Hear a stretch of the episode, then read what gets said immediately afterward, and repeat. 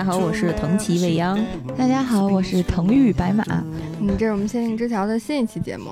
今天是一个喜庆的日子啊！嗯，过节喽，过节喽！对某些人来说，不是对一部分人来说，大家有情人吗？如果没有情人的话，找个纸片人谈一谈呀。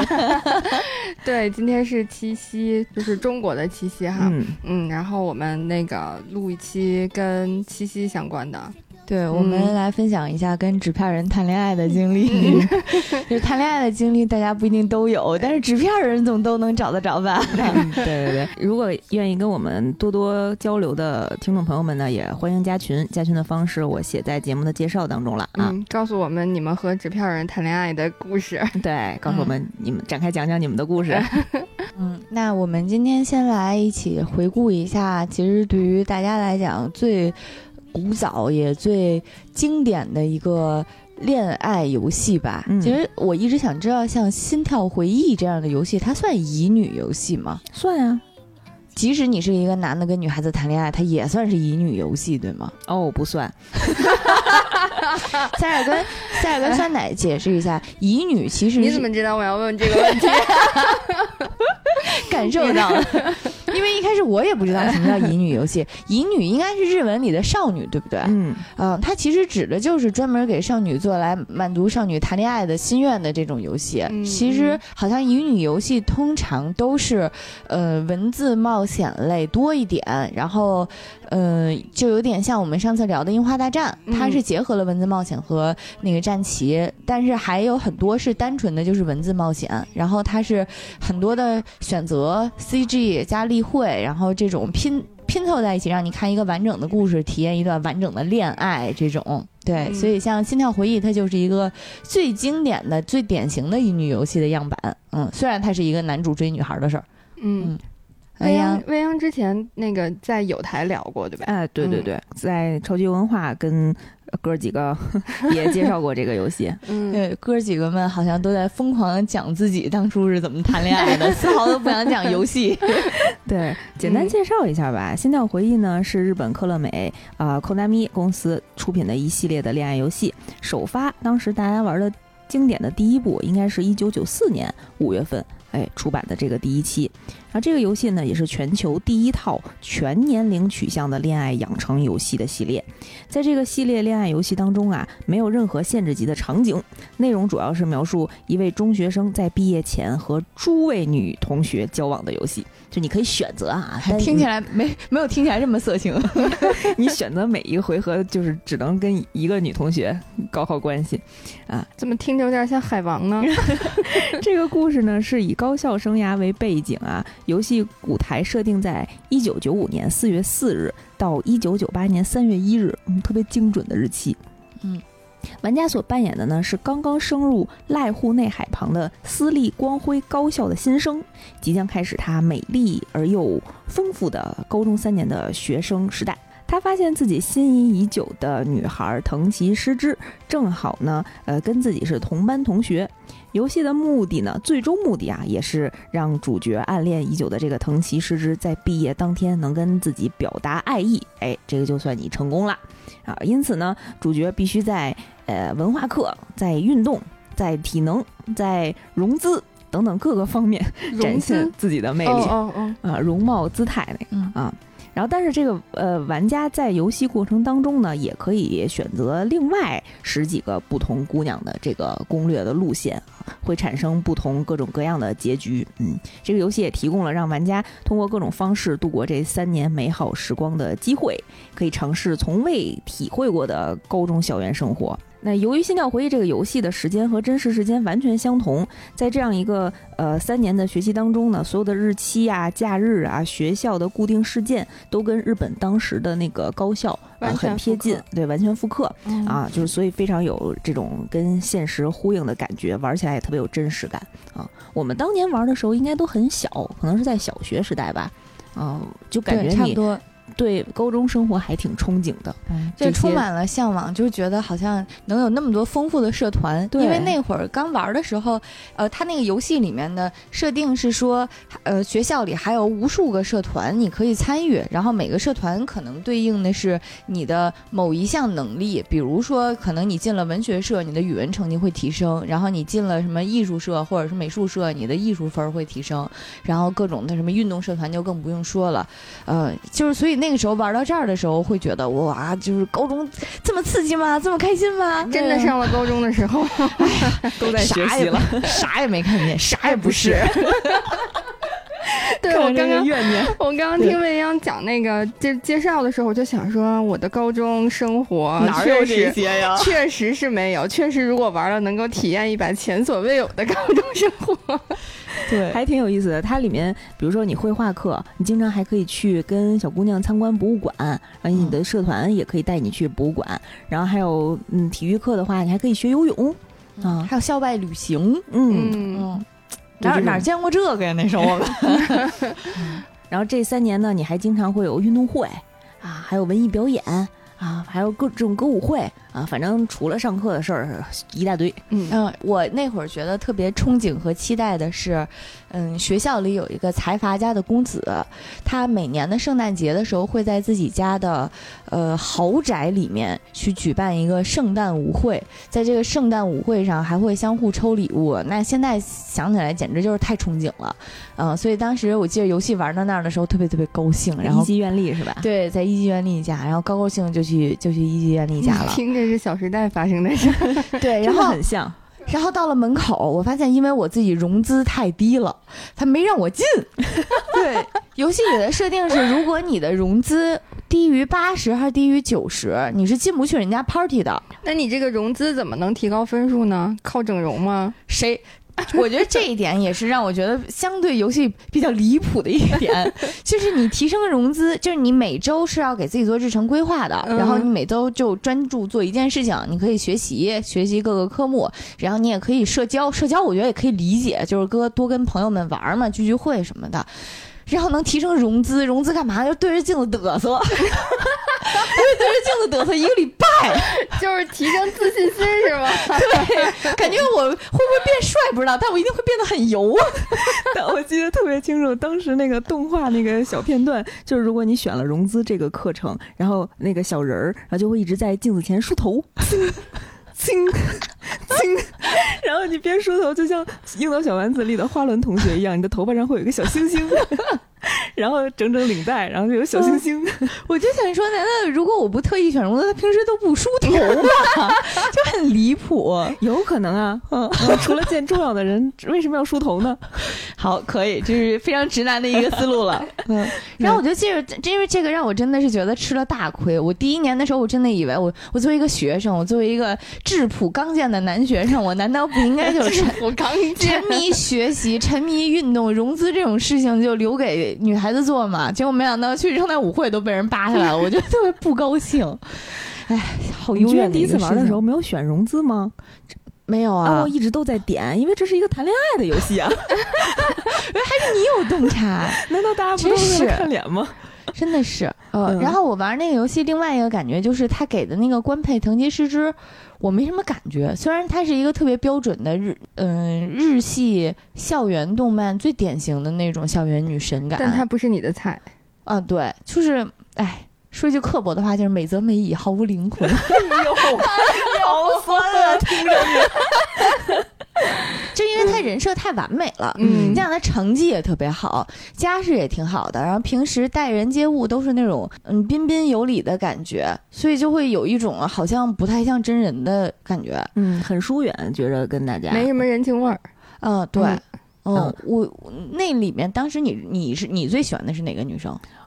我一开始追的是片桐才子，是是是，因为我觉得她特别活泼可爱，然后可能一开始也主动跟我打。打招呼吧，会有一种来者不拒的感觉。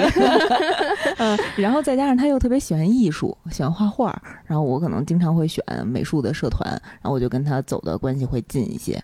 嗯，那个女孩就是相对来讲就比较，确实是我觉得活泼之后就会比较有人人情味儿一点。嗯我觉得她当时也是我第一个攻略的对象，嗯，然后那个游戏像你刚才说的感觉像是海王的游戏，它还真有那么一点点小道理，就是你作为玩家，你需要做的事情是提升自己，全面提升自己的各项数值。因为不知道为什么，虽然我进了这个私立学校，但是我所有的数值在最开始都是四十多，嗯，然后到后面你应该能提升到一百二、一百五，像高考分儿一样。没有满分儿是吗？没有，满就是一好没有满分，没有满满分满分好像是九九九每项数值是，嗯嗯。但是我最开始四十多，我都不知道我怎么进的这个学校，我是交钱进来的嘛 走后门进的啊！。然后我进了之后，就就真的是啥也不是，我就只能沉迷学习，而且沉，你知道沉迷沉迷融资，像我这种，对，就是因为你发现，如果你你成绩不好的话，没有人会喜欢你，这真的是一个好现实的学校。日本也这样，我只我以为只有中国才这样。但是你玩这个游戏，难道不是因为平时就都在沉迷学习，然后你玩个游戏你还点学习吗？我玩个游戏，我肯定得点融资啊。问题是我沉迷学习，不是我不沉我我只点融资的话，也没人理我呀。就这个游戏很残酷。啊对对，特别残酷，它需要你德智体美劳全面发展。啊，这比上学累多了。对，然后更残酷的是说，你每周末制定自己的学习计划，比如说我这个周末就学习语文或者就学习数学，它还有一定几率会失败。有一次我连着失败了，失败了五天，然后我发现我那个成绩一个礼拜过去，它更差了，哎呦，给我气的，对对对，他这个学了个寂寞。失败是你要考试吗？然后还是说你不是，就是比如说，如果你做这个，你对着镜子梳头，你有可能会失败。有可能会梳呲了。好吧，就是你，你有可能，比如说你一下成功了，你掉四，你涨三点或者涨四点，然后你失败了，你掉五点。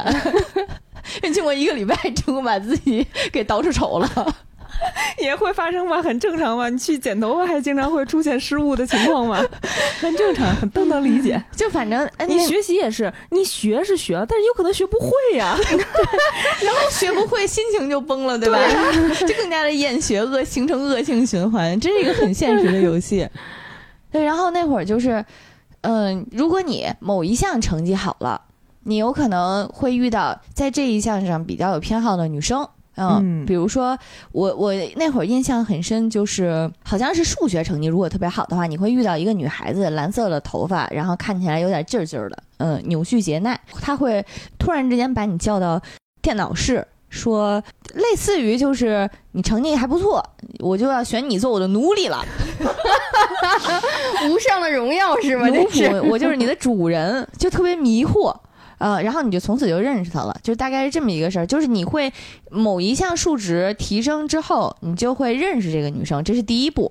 嗯、如果你对她感兴趣，你可以给你的好基友打电话，要她的一些资料和电话号码，然后你就可以约她出去玩了。这个我一定要提一下，这个游戏里有一个非常疯狂的 bug，就是主人公有一个好基友叫早乙女好熊。嗯，但凡你对某个女生感兴趣的话，你给她打电话，她都能告诉你这个女孩的任何秘密，包括三围。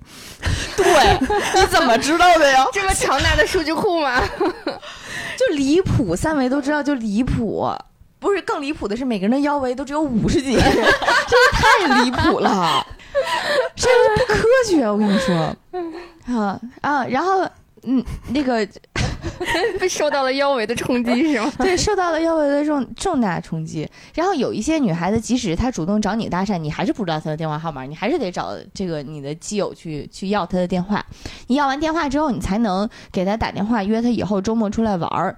呃，然后周末的时候呢，基本上就是正常的，你选一个地方，然后约会，发生一些事情，做出一些选项，根据这个选项提升你们的友好度，这是一个基本的套路。我觉得这个游戏里不友好的地方在于，你如果认识了一个女孩，你不喜欢她，因为我前两天强迫毛师傅跟我玩来着。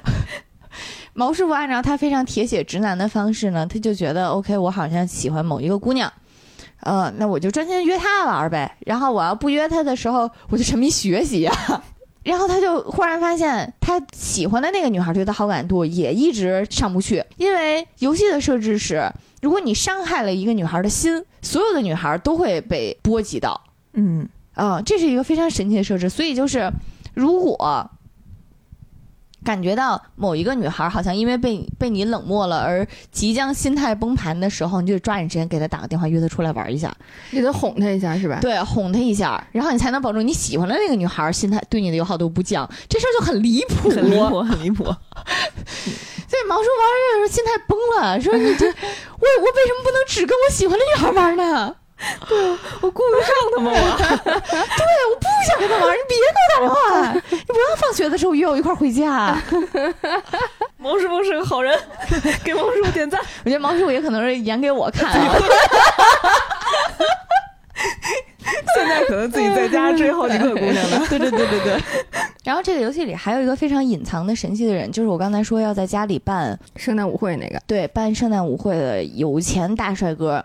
就是他帅到什么程度呢？就是每天都在校校园内横行霸道。日本有一个传，日本好像情人节的传统是在情人节那天，女孩子要送男孩子巧克力，要送心仪的男孩子巧克力。嗯，三，然后在三月十四号的白色情人节，男孩子再选择一个心仪的女孩子回给他回礼。对，所以在我孤苦无依的高中高一的时候呢，就会面临一个没有任何女孩子给我送巧克力的情况。在我正在沮丧的时候，一级原力会大摇大摆的说：“哎，你没巧克力啊？我我我我送你一点儿啊。”然后就打开窗户让你往外看，他底下收了一卡车巧克力，啊、说我收了这么多，你随便拿点儿吧。我也吃不了，啊放该放坏了。啊！太欠。了。对，就是这么一个人。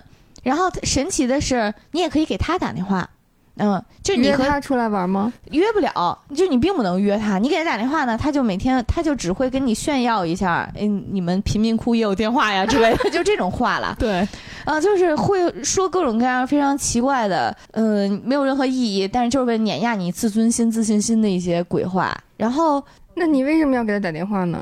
不知道，我觉得好多人可能就是闲着无聊，发现可以给他打，所以就会给他打。对，嗯他的故事剧情要发生在你连续给他打五十次电话之后。五十次 要被羞辱五十次之后，应该我记得好像是，比如说二十次发生一个事件，四十次发生一个事件，怎么怎么样，对就是累计的。嗯，然后比如说二十次的时候会发生一些小变化，他跟你说的话要变了，他不再是简单的羞辱你，他开始说，哎，疯狂的羞辱你。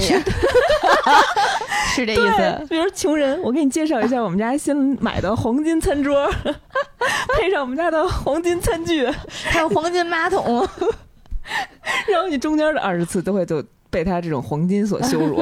嗯，然后你打到四十次的时候，可能是四十次的时候，然后你可能突然在学校的走廊上就会被他撞到，然后你会突然发现一个娇羞的惊呼，就不像一个男生在啊，因为他那个哦，但实际上他是 差不多是这样的情况，就如如同刚才你被惊吓的状态，然后主人公也是被现场惊吓到，对，然后你这个时候你再疯狂的给他打电话，你再舔他，打了无数次电话之后，你就会触发跟他的独特的剧情，中间的剧情我忘了，反正最终的结论呢，就是你可以攻略他，你发现他是一个女扮男装的人，他们一级院家有一个不成文的规定，就是。当你十八岁之前，你必须要以男装的身份来生活，你承认之后才能可以变成女孩儿。嗯，所以一级愿力就一一开始在学校的这三年都不能说自己是女孩子。啊，但是他被你这种呃连续不断的舔狗的忠诚心 所打动之后，可能他自带一个黄金马桶来学校。对，因为他他父亲还是他爷爷是这个学校的校长、哦啊，可能有自己独立的卫生间吧、啊。嗯嗯然后反正在最后毕毕业，如果你一直一直给他打电话，然后跟他的好感度上升到某一个数值，你就可以迎来他对你的告白。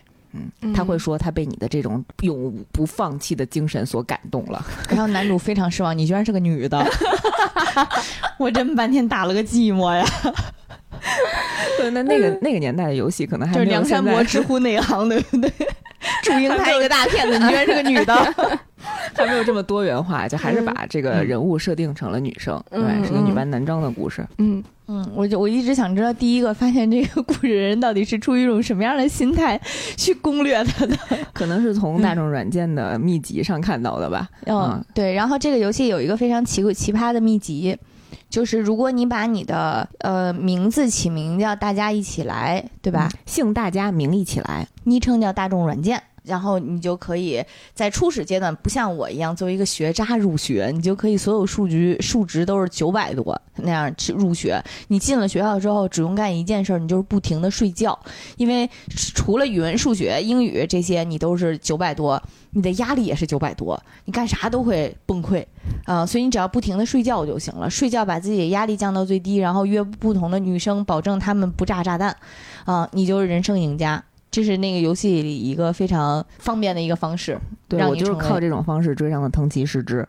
嗯，因为女神真的很难追，因为她确实需要你德智体美劳全面发展啊，每一项数值都很高。嗯嗯，哎，这个游戏当时给我一个，就就是这个游戏当时我觉得真的还是挺现实的，就是你想攻略任何一个女生，你都要达到她或以她的这个条件或以上的成绩。就比如说，可能藤吉诗织，你就必须得上东大。然后你嗯要是追哪个什么文学社的那个女生，你就必须得上一本啊。嗯，早稻田。啊，对对对，好像只有一个女孩儿是那个朝日奈希子，就是那个特别喜欢追星。一个饭圈少女吧，应该算是，然后追星要去各种流行地打卡，只有他好像你不能成绩好过二本，真的吗？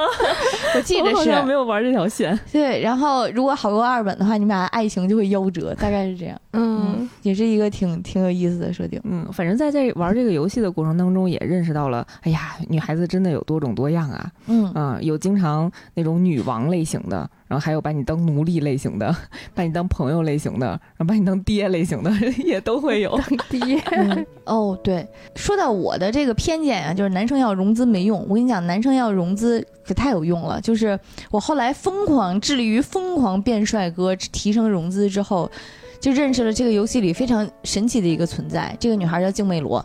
首先她特别美，她是那种就是女女大众女神级别的那种美貌，然后在学校有后援会，嗯呃，然后你可能想要追求她，或者是怎么样，她话里话外会透露她类似于给你个我后援会会长当当啊 这种的这种的心态，呃，但是你在跟她认识和熟悉之后，才会知道她好像是家里有三个弟弟还是五个弟弟要养，对，嗯所以他要出来当平面模特儿去各种的打工，然后我要非常努力的去挣钱养家，这么一个非常坚强的角色。嗯，嗯，所以当时会觉得这个角色还是挺耳目一新的。对，没想到是个还伏地魔呀有故事的。嗯，嗯我玩这个游戏印象最深的就是，你想攻略不同的妹子，你一定要投其所好，就是每个人喜欢周末去的地方是不一样的。比如说，有人喜欢博物馆，有人喜欢游乐场，有人喜欢电影院。有人喜欢电影院的话，有人喜欢看恐怖片儿，有人喜欢看爱情片儿，有人喜欢去游乐场的话，有人喜欢坐摩天轮，有人喜欢坐坐过山车，就不同的数值，你都会影响到这个女孩子对你的好感。哦，然后更离谱的是，有人看，就是如果你带她去看了她不喜欢的演出没关系，但是如果你能跟她吐槽到一个点上，她也会很开心啊、但是怕就怕看完一个演出，她觉得烂透了，你觉得特别好，这事儿就这这会就白约了。嗯，还可能减分。嗯，对，然后尤其是非常关键的时刻，就是在一些重要的节点，比如说女生的生日，比如说圣诞节、情人节，然后你还会绞尽脑汁去选择他们喜欢的礼物啊。比如说，我记得这游戏太累了，我觉得我的压力值已经九百多了。比如说藤津诗织，她可能特别喜欢发带啊，因为她日常的那个造型就有发带。嗯那不同的妹子可能喜欢东西就不一样，有人喜欢画笔啊，有人可能喜欢那茶杯啊等等的，就是哦，我我是我追那个，大众软件的攻略 玩的。啊，我追那个纽旭杰奈电脑社的那个什么，送了他一本类似于大众软件之类的书吧，反正是啊，然后他分儿就很高。好友读报表你，说这谁这谁能想到呢？嗯，所以还是要懂大家的心思，大家还是稍微用功一点的。那嗯这些信息都是他那个基友给他的吗？呃，一方面其实是基友会给你一些提示，嗯一方面可能就是试吧，哦读档存档这个时候体现了功效，嗯。要不然你还可以找攻略啊、对，然后我记着，嗯、除了这些你必须凭自己努力才能认识的姑娘之外，系统还有还有几个姑娘是到了时间节点自自自动会出现，就是就怕玩家实在是太菜了，谁也认不认识不了嘛。所以其中一个是，当你升到高二的时候，新来的高一学妹早已女优美，嗯，然后优美是早乙女好雄的妹妹。是你基友的妹妹，对，然后基友这个时候就很离谱。嗯，如果你认识早玉，如果你想找好雄打听他妹妹优美的时候，好雄会跟你说：“哎，你可别跟我客气啊！客气什么呀？对，就非常离谱。他有一种我妹妹嫁不出去的那种感觉，说：“哎呦，你对我妹妹感兴趣？哎呀，我恨不得我什么东西都我那哎，你要他鞋号吗？那种。” 打好包送包邮的那种感觉，什么哥哥 就很离谱。嗯，但是他妹妹挺可爱的，对我觉得他妹妹特别可爱，就很很元气的那种。嗯，然后系统里还有一个女孩是美术原爱，就是特别特别特别害羞，就是属于她每次走到你面前跟你搭话的时候，脸都巨红，而且话都声音你都快听不到了。但是即使这样，她还坚持跟你聊天儿，我觉得这事儿就。体现了女孩子恋爱的意志吧，就只能是对。当时我就觉着我这魅力得有多大呀，我心游了起来，是吧？这得多喜欢我呀，我才能这样，我得对得起人家。然后还有一个女孩，稍微有一点给我现在想想观感不是特别好，她是会跟踪你，好像是管林建晴啊，对她动不动还会撞你，对，就是经常没事儿就在楼道里嗷撞你一下，就是小男孩的把戏呗。对。就是小时候上小学的时候，他的讨厌就有了出处。我喜欢你，我就要抓你头发。对啊，我要把毛毛虫塞你铅笔盒里。嗯，对，他会撞你。铅笔盒里已经不算最喜欢的了，主要得挂身上。烧死现象多善良啊！你看，这这这要敢挂我身上，我反手就能塞他嘴里。我的天，战斗力！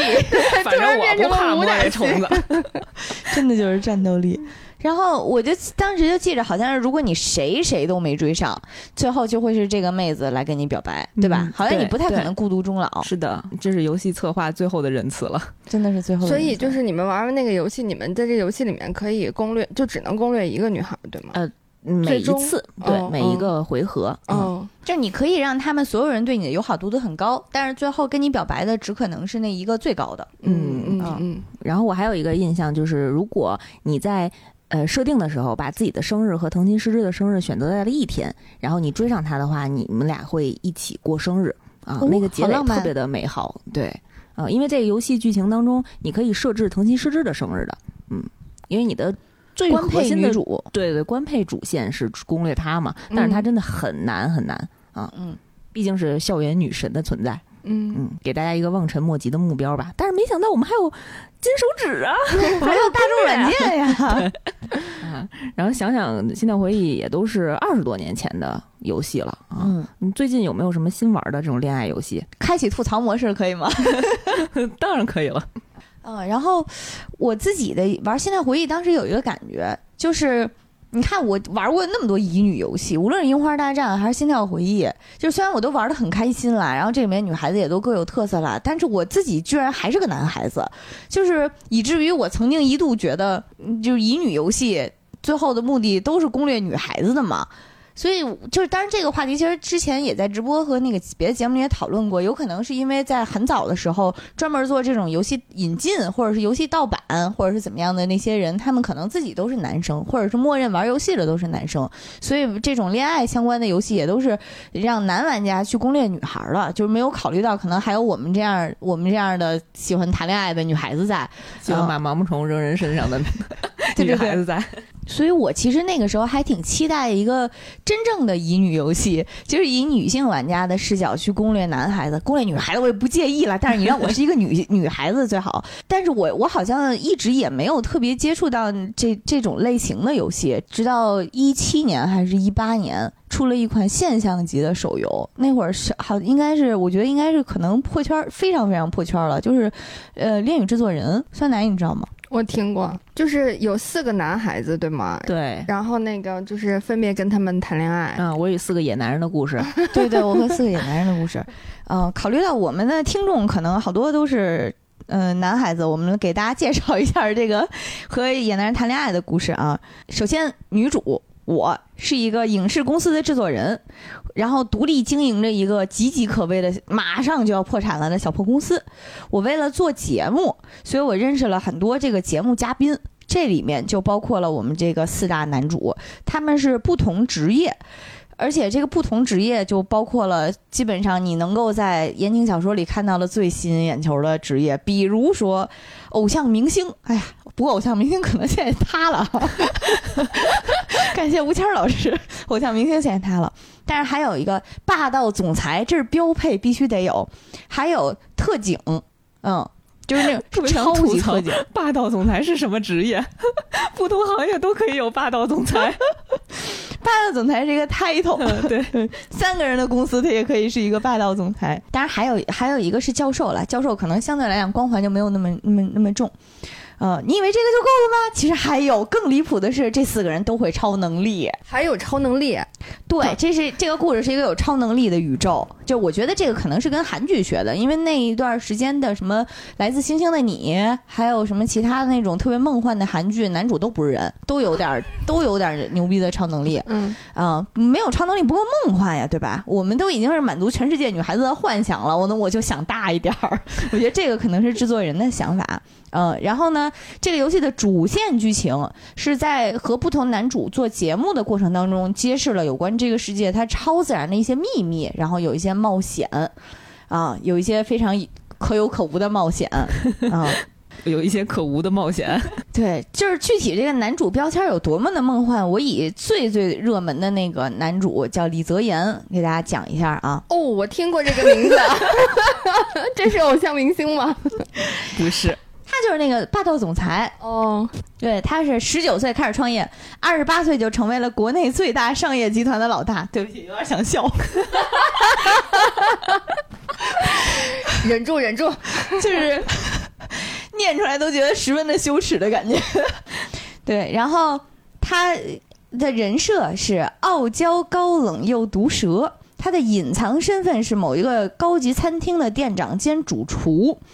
嗯，这个高级餐厅也不是谁都接待的，就只接待他想接待人。比如说这个不知道为什么的女主角，嗯，她的超级离谱的超能力是掌控时间，嗯，确实应该是这个游戏里最受欢迎的人物啦。嗯，我记着某一年在游戏里这个角色的生日上面，反正有一个在深圳京基大厦京基一百大厦整栋楼外墙都有一行字是李泽言生日快乐，你不用大惊小怪，是刷你黑卡买的。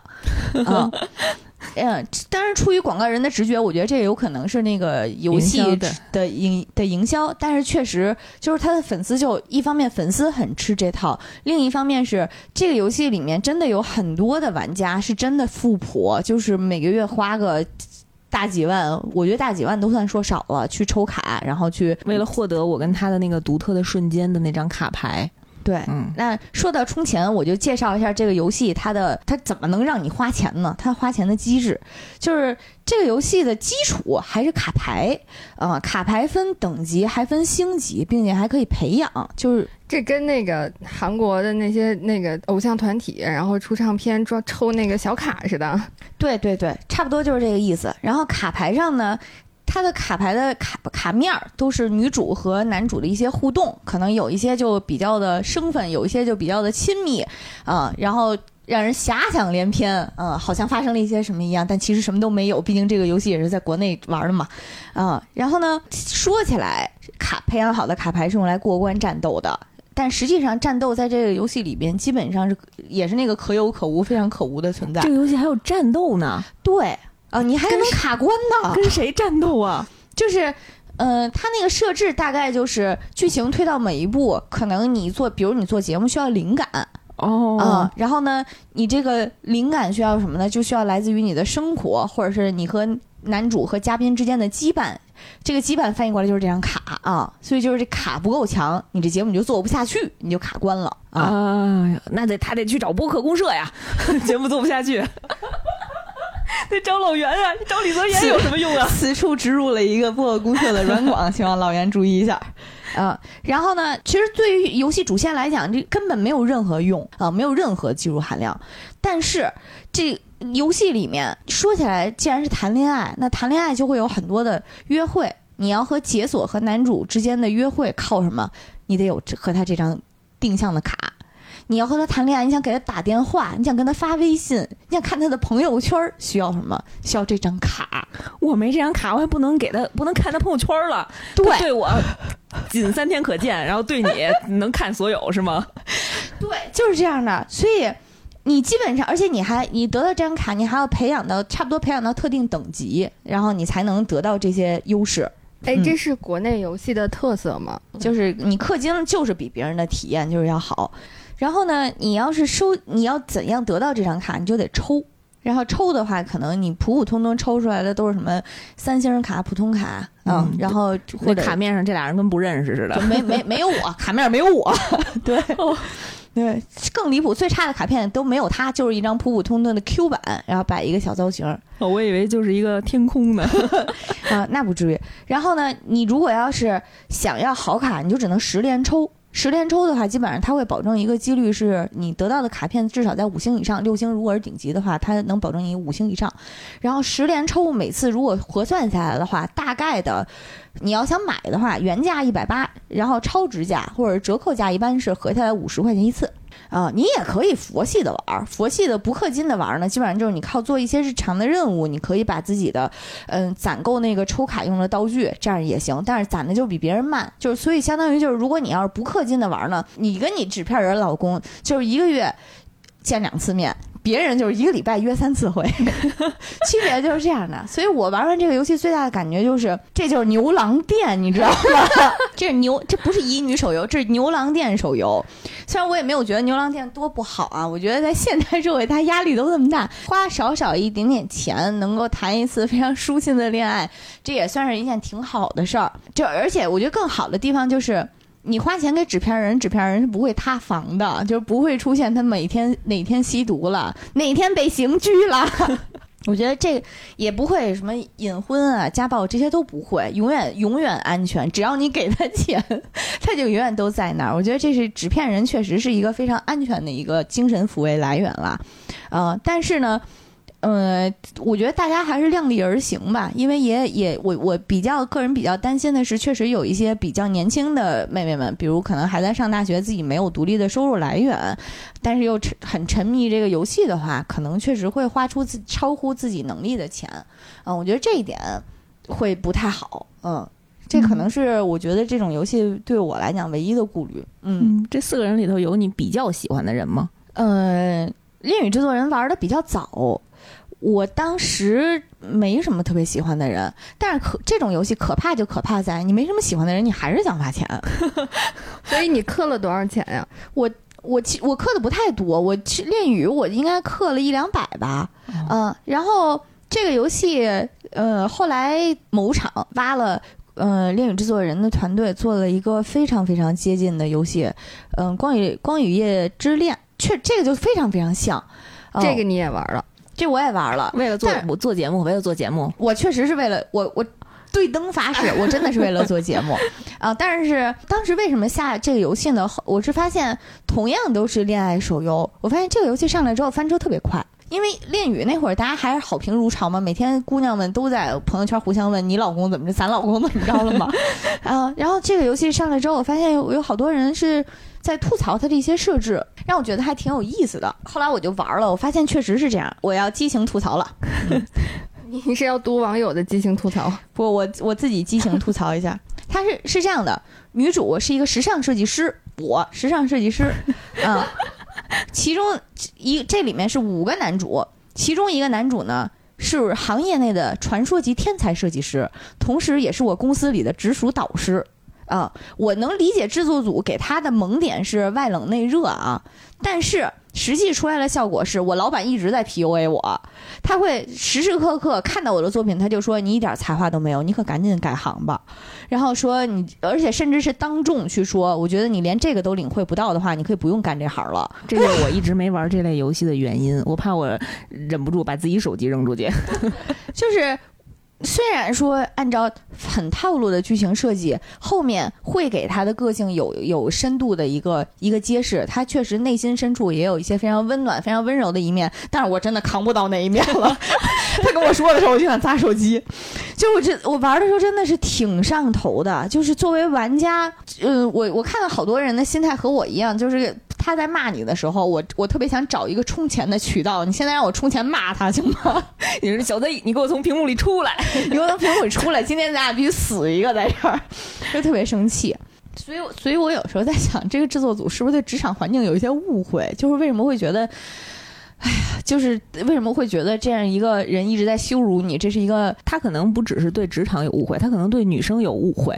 啊，为什么？嗯对你说的对，就是为什么我会对于这样一个人会觉得，哎呀，他好有个性，哎呀，想想就很气。嗯，主要是他可能觉着我塑造了一个才华横溢，然后万众瞩目的这种巨星，然后又是跟我一个专业，然后我会被他的这个专业程度所折服啊。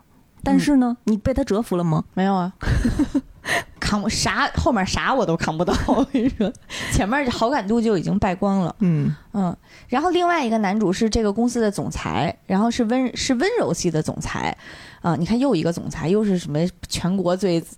啊，最怎么着，十几岁就怎么怎么着，就是这种非常通用的剧情。给他的设定也是超能力世界的一个反派啊、但是有一段情节就是我要去租房，我作为刚刚回国的一个女孩子，我要去租房。他说要开车送我去租房中介的那个地方，然后中介说要带我去看房嘛。这个总裁就非常不客气的说：“那我跟你一块儿去。”我跟他不熟啊？，对啊，凭什么呀？我跟他一点儿都不熟啊，然后他就一定要陪我去，我就觉得特别没有边界感。我觉得单身独居女性对于自己的住址这种这么隐私、事关安全的事情都很介意。然后你一个我跟你不熟，然后你我也你你对我提出要求，我也不是很好意思拒绝的这么一个直属领导，要强行干出这种事儿来，我觉得心里就特别没有没有逼数。他就现在一共这个游戏里有五个男主，现在两个已经都是我公司里的了，我就不知道为什么我谈恋爱必须非得在公司里找嘛。这工作环境得有多么的乌烟瘴气啊！而且我还同组同公司的人，还都都认识，我就觉得特别尴尬。就是你知道这个游戏它的设定里会，这些人都会发朋友圈，发朋友圈的话，谁跟谁都能看见。然后我前脚刚跟总裁在朋友圈打情骂俏，然后后脚又在总总我的总监那里求安慰，求举高高。为了做节目，白马忍受了多大的压力玩这个游戏啊？就我就觉得就很不得体嘛，大家谈一点体面的恋爱行吗？就是会觉得不，哎，反正就不太好。就是我我跟我那个导师，就是那个总监。呃，还有一段情节，我我看完也挺生气的。就是比如说，大家全组一起要交一个作业，我的导师给了我一些指导之后，可能本来明天都要交，然后导师给了我一些指导和修改意见之后说，哦，那你们组的那个统一交稿时间就统一调到下周二吧，嗯，然后说不是，还特意说哦，不是为你一个人改的，因为他他很傲娇嘛。我看到那儿就很生气，就是规则可以随随便便为了女主一个人想改就改，就没我不要面子的啦，我不要忍受这些全组人的就是唾弃啊八卦呀啊！啊，我就觉得这一点也是就好不专业的一家公司啊。就是我明天就给你，我今天晚上就交稿。非常骄傲了，我们也是。然后离谱第三弹呢，就是我有个未婚夫，我的妈呀！对我有个未婚你的总裁和你的总监知道这件事儿吗？都不知道，但是我有个未婚夫。你知道这件事儿吗？我玩到的时候，未婚夫出场的时候，我特别惊诧。就是我的人设是我男主，我的父母在在国外给我安排了一个未婚夫，我是逃婚回来的。对我为了逃婚回到国内独自打拼，某一天我就接到了一个莫名其妙的陌生号码的短信，让我收快递。嗯，多吓人啊！对，多吓人呀！然后后来也杳无音讯了嘛。在某一天，我就被人绑架了，哎呦，我被人绑架了。这是脑残偶像剧的写法呀！我被绑架，绑架我的人就是我的未婚夫，他把我绑架到了他的私人飞机上，然后呢，就逼着我一定要跟他一会儿下了飞机咱们就订婚宴，说有我这么完美的。我就我无法在节目里摆出姿势来，太遗憾了。他摆出一个极度臭屁的造型，跟你说有我这么完美的未婚夫，你还有什么？你知道现在想跟我结婚的人从这儿排队到巴黎吗？具体具体台词我不记得了，但是大概是这意思啊。当然，女主在这个时候就一定要表现出她有个性的一面嘛！啊，我誓死不从，我就我不嫁，我要独立人格，我要自由，我怎么怎么样，一通白话之后，男主这个我未婚夫就被我的。嗯、姑娘，你成功吸引了我的注意力，就被我征服了嘛？啊、然后被我征服之后，他给了我两片药，他说不不订婚可以，说你吃这两这两片药里有一片有毒，有一片没毒，你要敢吃，你要能活下来，你就自由了啊！你要你敢不敢冒这险吧？那对于女主来讲，那当然就是就吃了呗，你不能报警吧？你吃什么药啊？这不是在 私人飞机上，在天上的吗？是，但是总归就会觉得女主这种任人蹂躏的气质就就我也好想蹂躏女主，就是 你这么这么面自己是包子就不愿狗跟着我这种，直拍大腿。哎，气死我了！当然，按照非常俗套的剧情啊，两片药里都没有毒啊、女主就非常吃了药之后就昏睡过去，然后被未婚夫送回了家。呃，然后女主经历了这么一个绑架事件之后，既没有报警，也没有跟家人朋友哭诉，也没有连夜搬家，她就和这个未婚夫开始了交往，在朋友圈打情骂俏，在主剧情里约会，这么不正常的剧情呢？这个我觉得还真的挺离谱的，对不对对挺离谱的啊。就是我我我个人，首先我要声明一下，我觉得在恋爱剧情里面，在或者说在在爱情片里面出现，嗯，无论是出现不健康的剧情，或者说甚至是两个心态很不健康的人虐恋，我觉得这个都是完全 OK 的，因为你要展展展现正常的人性的话，嗯、人性本身就是有很不健康的一面，啊、很多爱情它之所以嗯让人感动或者是很很唯美，并不是因为它是一个多么健康的爱情，而是因为它反映了人非常真实而脆弱的一面。所以我觉得，再变态的爱情，也如果它只要顺理成章，能打动人心，我觉得都没有问题。但是既然这个游戏你设定在了一个现代的有法治的社会。并且两个人看起来都是想想表现自己又健康又积极向上又正能量的生活，为什么会发生绑架了之后就自然而然的和这个绑架犯和就成为朋友的一个事儿？我觉得就稍微有点离谱。嗯，你是把这所有游戏都玩玩了一遍，都玩通关了是吗？还是说就是没，他还他的主剧情现在呃还在等待更新，嗯，然后基本上现在就是刷各种的约会副本。比较有限制的就是，既然这个游戏它要保证让女主能和五个男主都保持这种恋爱关系，或者说，嗯，pre 恋爱阶段的这些暧昧和和幸福，它就不能让女主和任何一个人真正的确立关系。对，所以就会发生。就是即使你在上一个约会副本里和另外一个男孩已经接吻了，然后或者说在下一个恋爱副本里和这个男孩一块儿出去度假了，诸如此类的，你们都没有确认关系。但是我觉得这样也行啊，现在当代社会了，大家都是自由的，没有关系。但是毕竟还是还是稍微有一点点，就是如果女主真的是一个海王人设，她就是一个非常飒的当代新女性，像《欲望都市》里的萨曼萨那样，哦，我我就是想体体验恋爱，体验我的人生，我觉得这个完全没有任何问题。但是感觉女主就还挺又真爱又纯情又怎么样，就人设很拧巴，嗯，这一点让我也觉得稍微这是一个十分混乱的游戏，听起来啊，对，就特别混乱。没有一个人脑子是清楚的。嗯，还有一个就是女主如果要，呃，要推进这个剧情的话，嗯，你想想约会副本，她就得制造很多和男生长期在一起的机会，所以就是她会经常和这个男主一块儿出差，然后一会儿又跟那个男主度假，然后还有就是我失忆了，我所以我必须住在他家。或者是我被绑架了，然后我要和另外一个男主共同假装生活一段时间，就是会有很多这样被迫在一起的剧情。整体给我玩下来的感觉，除了游戏的人设上面很拧巴之外，还有一点就是女主在恋爱上面是没有任何选择。就是她始终在被动的接受着命运给她的摧残，就是尽管来摧残她的都是什么财阀公子兼顶级烧伤科医生，什么超能活了一百年的狐狸精兼世界第一设计师兼特别帅，就是尽管这些人都很优秀，但是女主从来没有出于自己的需求。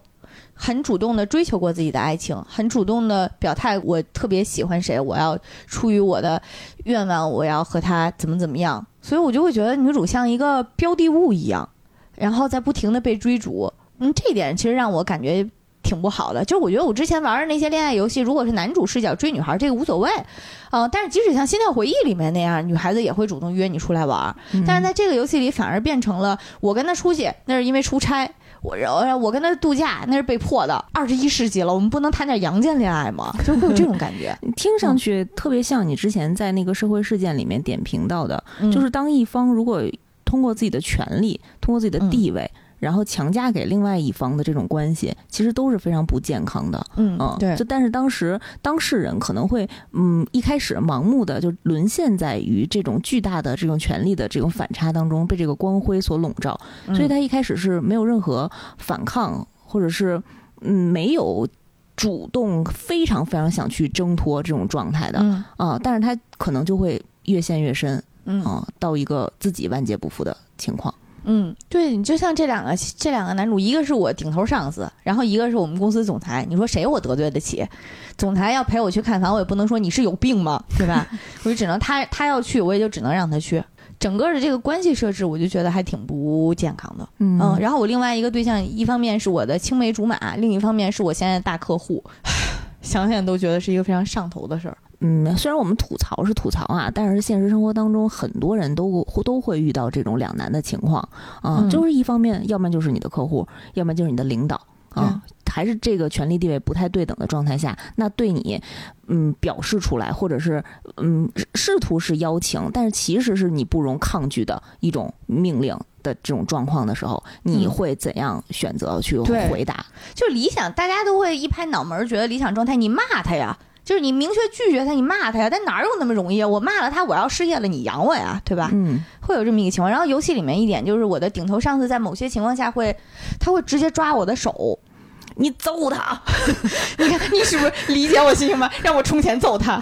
对，虽然虽然游戏里的设定是哦，我觉得他很迷人，他很帅，他抓我的手，我心里有点小鹿乱撞或者怎么样的。但是你如果发生在现实生活中，就很阴间的一个事情啊，对不对？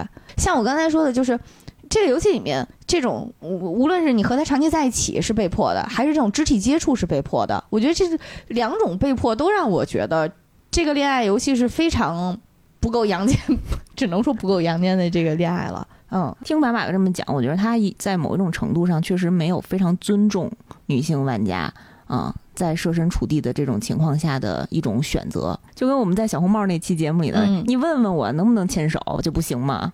啊，对，虽然我迫于压力，我可能也没法直面回答吧，但是你先问一道，我好提前跑走啊，提前给了我充分的时间跑开。我虽然觉得制作组肯定是不想给、嗯这个女主一个海王的设定，但是有一些体验让我觉得我可真是海王啊！就是游戏里面你可以花道具，然后给男主打电话。其实就相当于是视频，嗯，接通视频之后，你们俩可能有一段对话，会会怎么怎么样。然后有一天呢，我是晚上玩的，晚上给第一个男主打完，男主我说：“哎呀，我失眠了，你给我讲个故事吧。”然后男主就嗷嗷给我一顿讲，讲完就挂了。然后我我就给另外一个男主打，就词儿都不带变。我说我失眠了，然后对面又给我讲一个故事，嗷嗷一顿讲。你这是点的那个付费节目是吗？在想之后，我说这个牛郎店你也得做出点内容不同质化吧。我虽然这是制作组的锅，但是玩完我会觉得我可真渣呀！我的天哪！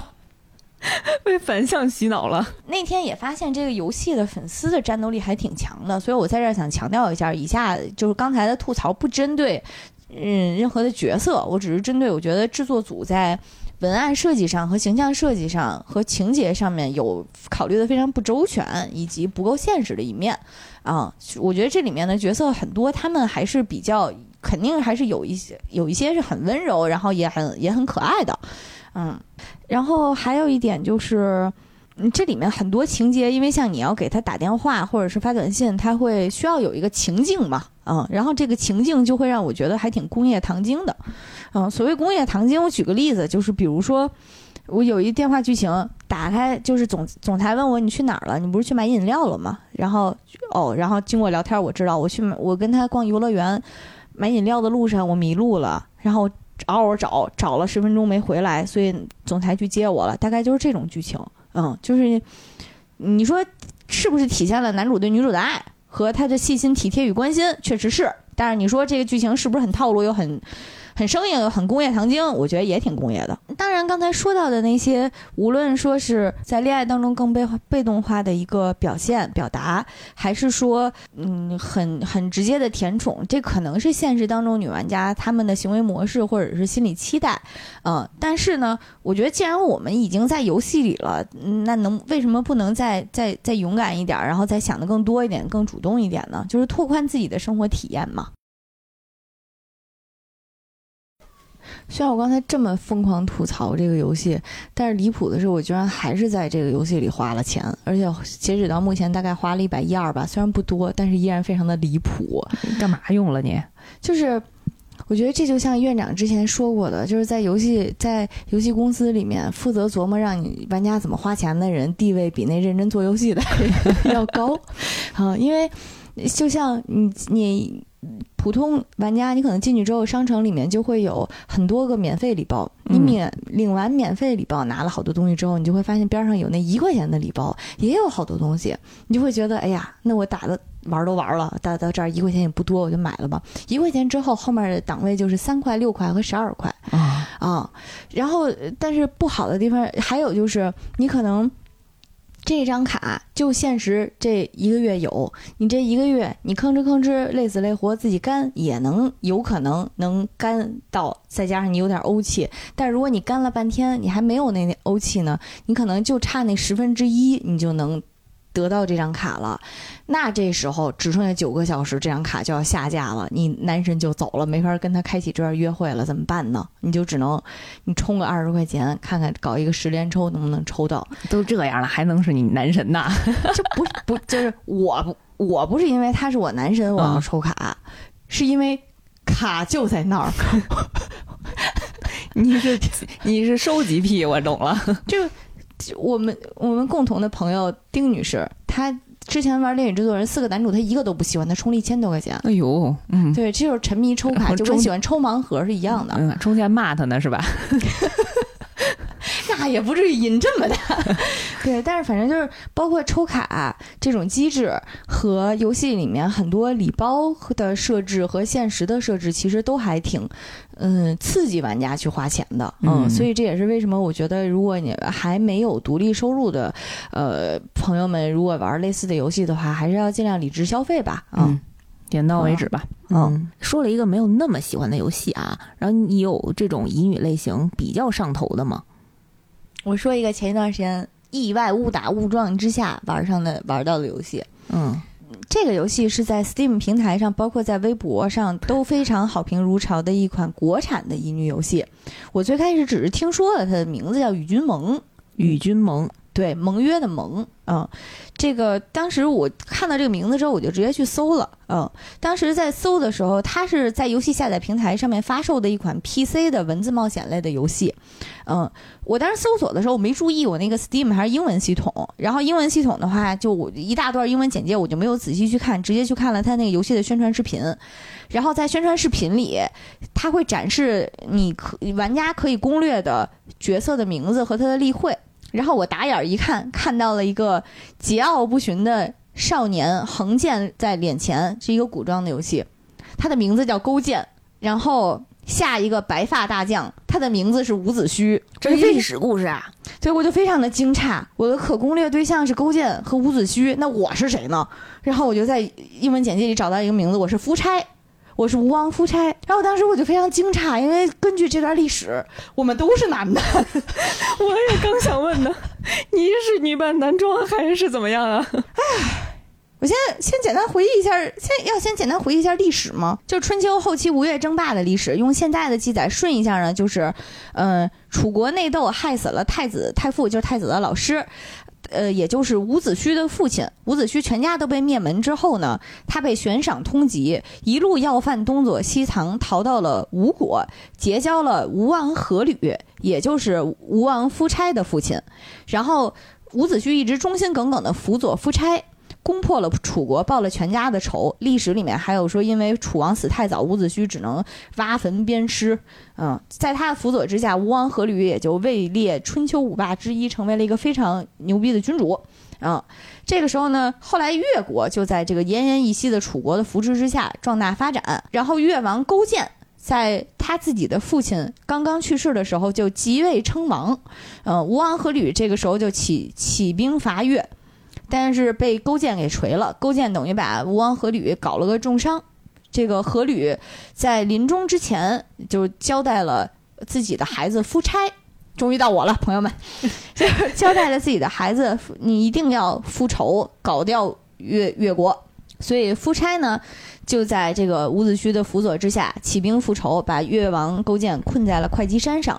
然后就是历史上非常熟悉的桥段了。这个勾践采取了呃范蠡的建议，向夫差求和，献了西施，然后并且承诺给夫差当奴隶，嗯，并且贿赂了这个吴国的太宰，就是宰相嘛，也是。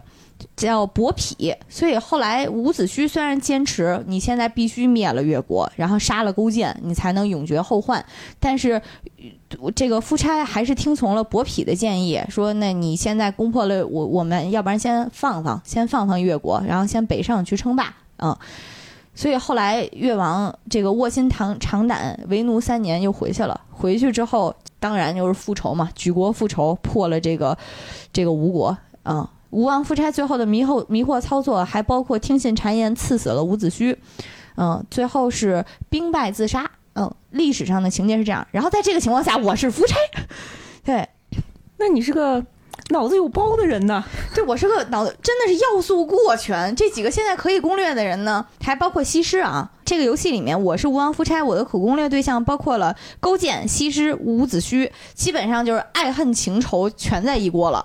嗯，我觉得夫差在这里面跟谁谈恋爱都是做了一个违背祖宗的决定。呃，你玩错了吧？你玩了一 BL 游戏啊？对，我是我实际上是这样的啊。游戏里的设定，吴王的国君被一个邪恶的龙神欺骗，签订了一个誓约。这个誓约呢是，嗯，会吸取历代吴王的生命，然后当他吸取到足够量的时候，可能就会终有大成出来祸乱天下。所以，作为吴王的一个责任感和使命感，就是我必须要诛杀这个龙神，我才能保证天下无忧。所以，夫差的父亲阖闾一直是想诛杀这个龙神的。所以，他在吴国的这个嗯大柱，就是吴国的大法师，他们大法师一家姓施，这个大法师的帮助之下，诛杀龙神的过程当中遇到了遇到了意外，然后没有成功，包括阖闾吴王阖闾受了重伤。三个哥哥全部都罹难了，包括三哥夫差，就只剩下吴王阖闾的小女儿叫滕玉，只剩下滕玉了。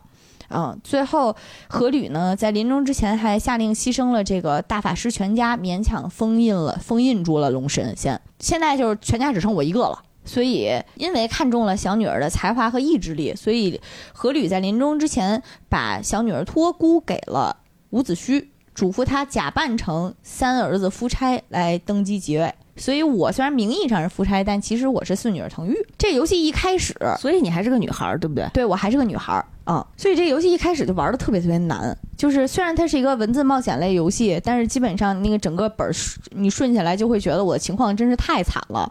嗯，我首首先我伍子胥功高盖主，就是他每天见到王之后，基本上不太恭敬的，很骄横。然后朝堂上看过历史了，也知道薄皮已经拿钱了。然 后你的朝廷重臣都是拿钱的狗贼。然后你的这个，你后院还养了一个勾践，看过历史了，你也知道他后面肯定会弄你的。嗯。然后现在这个各国什么什么齐国的使者来访，齐国比你强，然后使者都特别横。一点都不恭敬，但是在朝堂上我就觉得我特别尴尬，就是弱国无外交啊，就是 他怎么说我怎么听，然后只是说太过分了，我稍微摆摆样子在。哎呀，那你怎么攻略呀？你还有什么强的地方啊？这就体现了个人魅力了，是吗？女主特别猛，这还只是外部因素。女主自己因为继承了吴王的血脉，所以相应的她也继承了龙神的那个诅咒啊，所以她其实基本上性命是危在旦夕了。我觉得可能是因为这个这个情节的设置能够解释，呃，这个夫差在历史上的一些。嗯，或者说游戏设定里面，夫差一定会做出的那些迷惑操作，比如说他他可能是出于某些原因，他一定要先去哪儿去拿到一个神器，这样能够更好的组织那个封印住龙王。可能称霸对他来讲都不是眼前第一要义，因为如果不解除这个诅咒的话，你整个国家都都你没了，你整个国家也没了。嗯，所以它是它是这样一个背景设置。然后，但是在同样这个情况下，其他国家的人也会来虎视眈眈的盯着你的这块国土，嗯，所以这个游戏说起来是一个嗯恋爱类的乙女游戏，但实际上情节是有点偏嗯改编历史的正剧向的，嗯，嗯，还有一点像策略策略类型的游戏啊。对。但是我看那个视嗯设定上面，它叫视觉小说，嗯啊、就是可能可选的东西并没有那么多，但是它是通过不不不同的可选项，在不同的结局和给你看上演的不同的故事里面拼凑出来这个故事的全貌和每一个人的心理动机和人物动机啊、它其实是这么一个逻辑。嗯，我觉得这个游戏当时给我自己最好的感觉是说，一方面是它在情节里面把嗯虚幻的那些玄幻元素和真实的历史结合的很好，像历史像刚才讲到的那个什么伍子胥复仇和那个什么勾践献西施，它这些情节串的非常好。比如说，可能作为现代玩家的我们都不能理解为什么夫差没有杀了勾践。嗯，但游戏里面他给的解读是，那个时候，呃，夫差非常年轻，他会觉得我把你养在后面折磨，从一匹狼折磨成一匹狗，这个才是对你最大的羞辱，呃，比杀了你要痛快，因为那会儿他毕竟还是个小孩儿心态。但是长大了之后呢，呃，当时的情况是齐国的使者在我国受了重伤，然后呢，勾践说：“我给你献一个名医。”这个名医是我之前为了哄你哄哄吴王开心，寻访了很久才能寻到的。这个名医叫西施，呃，在这个游戏背景里面，吴国的那个大法师他们家姓什么？就是姓施。大法师家的儿子是我的青梅竹马，我一直想找到他，嗯、所以相当于是在这么一个因素下，我才没有杀了勾践，去跟着他一块儿去去寻访西施的踪迹。所以我觉得在这个故事的解读之下，让我觉得好像历史上的动机能够和游戏里面的体验和他原创的故事能够结合得上。嗯，这一点很好。然后另外就是女主人公的形象特别成功，就按照现在网络上的话说，就是美强惨。嗯，一方面你是在一个一个危如累卵的一个状态，然后在一个四面楚歌的情况下勉力支撑你的国家，然后另一方面是你马上就要死了，然后你还要顶顶顶住各种的压力去去打仗，里面会有很多打仗的情节。在打仗的情节里面，基本上女主永远都是身先士卒，然后站在前面说，如果此战不成的话，我就以我的性命去祭奠我的我的国家。就是她会有非常多的这种这种形象在塑造，包括里面你可能跟你从小一起长大的这个禁卫，那个禁卫心里有你，他觉得你作为你作为一个女孩子还要承担这么大的危难，你实在是太辛苦了，所以他就嗯有点走火入魔，他觉得只要。只要让你脱离了这个情况，你不再是吴王，你就是一个幸福的普通姑娘。所以你的禁卫背叛了你，然后同时你可能心里有他，但是在这个情况下，你需要把他该砍了他或者通缉他，该怎么做还是会怎么做。就是你能感觉到他在一个非常艰难的情况下做出了属于他自己的一个选择，属于他自己成王或者是命运给他的这么一个考验的一个选择。就是这一点是让我觉得女主的形象特别特别成功。她始终是在和命运去抗争，然后宿命赐予她血泪和伤疤，她就给宿命抗争和大嘴巴子，就 是就是这么一个很强势的一个形象。嗯，在哪儿摔倒，在哪儿爬起来抽你。对嗯，而且伍子胥那条线有一个细节特别好，它那个细节是这样的，就是你要做一个紧急的决策，在做这个紧急决策的时候，伍子胥不赞成你，在这个时候二选一，你对于他，你可以命令他和说服他，啊、如果你想攻略他的时候。如果你想攻略他的话，你应该选择哪个？就我觉得可能大家都以为应该要以一个比较好好商量的态度去说服他，但实际上，如果你真的想和伍子胥走入 happy ending，或者是走入他的这条情感线的话，你一定要命令他，因为对于伍子胥来讲，他希望自己辅佐的这个女孩子是一个成功的君王，但是成功的君王在很多时候他是要有决断力和和威望的，所以。呃，当你选择了命令他的时候，他能看到你展现出了一个君王应有的样子。我觉得这个点还挺，就是让我觉得还挺有洞察的，嗯。然后另外几条线其实也是，如果你要是走到最后的话，呃，对方都会表示我爱的人是胸怀天下的吴王，我会愿我的力量去支持你完成你的事业。我觉得这个是一个让我觉得还挺。呃，符合我心目当中一个比较现代的一个价值观。嗯，然后还有一点就是，呃，游戏非常现实的一点就是，你的宿敌勾践，你们俩的感情起点，其实游戏里给的背景是，嗯、你你曾经在不能叫微服私访了，就是你曾经在以非吴王的状态下，呃，接接近过他，然后他当时以为你落水了，所以去救了你，然后这样的一个情况下，你们相互认识，并且结结下了友谊，嗯、在这么一个情况下，所以你们其实可能是有三年的情感铺垫，所以并没有那么生硬。但是其实呢，勾践也确实是一个，呃，虽然和你有有感情，但是他始终都是会来砍你的一个人。对，就是。这个人的形象特别有意思，就是如果遇到了危险，他的本能可能会去去救你，但是他的本能结束，他救完你之后，他该攻破吴国是一定会攻破吴国的。包女主其实也是，就是我如果对你有感情，你要是背叛我的话，我还是会砍你的，就是会你能感觉到这是两个正常人在谈恋爱。嗯，这一段我我我我后来玩完这个游戏之后的一个感觉就是，在恋爱的游戏里面，大家可能看到的除了甜甜的爱情之外，可能有的时候也是在和对方的关系和在这些不同的艰难的抉择之中去投射自己，去投射你想要的。呃，这个你你想实现的自己和成为的自己，嗯呃，刚才说的这个游戏就让我想到了一个动漫作品啊，叫《彩云国物语》啊、嗯之前我们在别的节目也提到过，就它里面的那个女主角洪秀丽跟这个女主的设定，呃，她的人格设定和有点有点像，性格设定。嗯她也是说，在一个满是全是男生的这种朝政环境下，嗯怎么以一个女宰相的身份，然后去辅佐君王，然后去我是上官婉儿是吗？差不多嗯啊。但是它这个剧情设定就是很平衡，就是呃，它不不会因为你是一个女主，嗯。然后所有男生都会宠你，所有大臣都让着你，所有的君王都爱的爱你，莫名其妙的。他是真的是靠女女主人公，然后自己自强自立，然后达到了那个水平，然后反而在呃。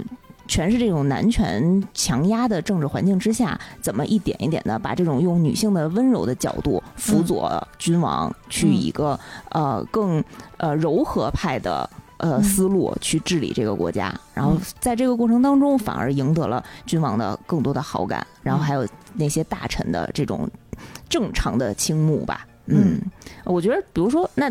咱们都是设计师，你要尊重我，我也会尊重你。你要不喜欢我的作品，你可以提出来你的修改意见呀。你不能羞辱我呀！对啊，你不能在我面前嘚瑟呀。我也会尊重你，自然充钱骂他，希望游戏推出一个充钱副本儿。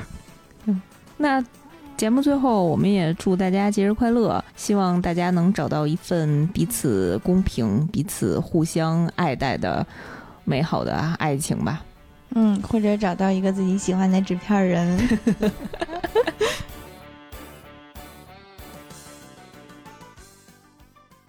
要的路上我迷路了，然后嗷嗷找，找了十分钟没回来，所以总裁去接我了，大概就是这种剧情。但是你说这个剧情是不是很套路，又很很生硬，很工业糖精？我觉得也挺工业的，嗯。但是是不是我要求太高了？要求太高，我经常上完厕所迷路了。当然，姐夫也不会来接，不会来找我的。我也是迷路，因为我在家跟毛师傅吐槽完之后，毛师傅说：“你不就这样吗？”我说：“可是我不喜欢这样。”这段真实，这这段真实的吐槽就是，你有可能去买饮料，然后迷路了，但是男主不会来救你的，你会在瑟瑟的风中，然后走十分钟，然后只不过迎接的还是你怎么又迟到了，或者太这段难过路你都 会嫌弃菜狗。